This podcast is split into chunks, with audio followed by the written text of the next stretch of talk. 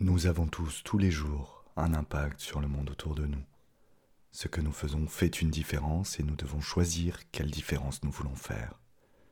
Jane Goodall. Les mots. Les mots. Les mots. Les Les mots. mots. Les mots. Les mots. Les mots.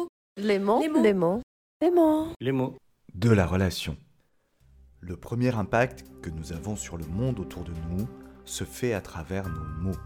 C'est pourquoi Bâtisseurs de Monde, le podcast réflexif et inspirant des leaders relationnels, vous propose ce petit glossaire des mots de la relation.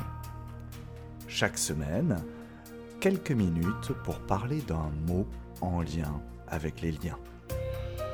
Je suis Franck-Joseph Morin, depuis 20 ans au service de l'impact relationnel des dirigeants, et vous écoutez le podcast Bâtisseurs de Monde. Aujourd'hui, blessure. Ok, ok. Le mot du jour n'est pas très réjouissant à première vue.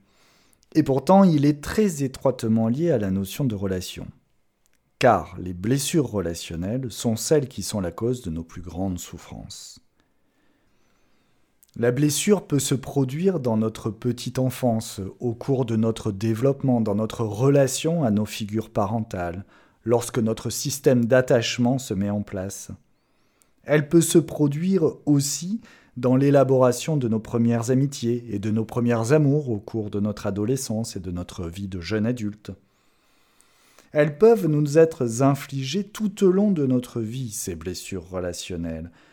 La peur de ne pas être aimé, par exemple, le sentiment d'illégitimité quand on se compare à d'autres, le sentiment de trahison, d'injustice, de rejet, tout cela sont autant de blessures qui sont la cause de nos plus grandes insécurités, car il n'est pire chose pour un être social comme le mammifère humain que de ne pas se sentir faire partie de la communauté, de ne pas appartenir à un système relationnel riche d'échanges et de partage, soutenant, aimant, protecteur.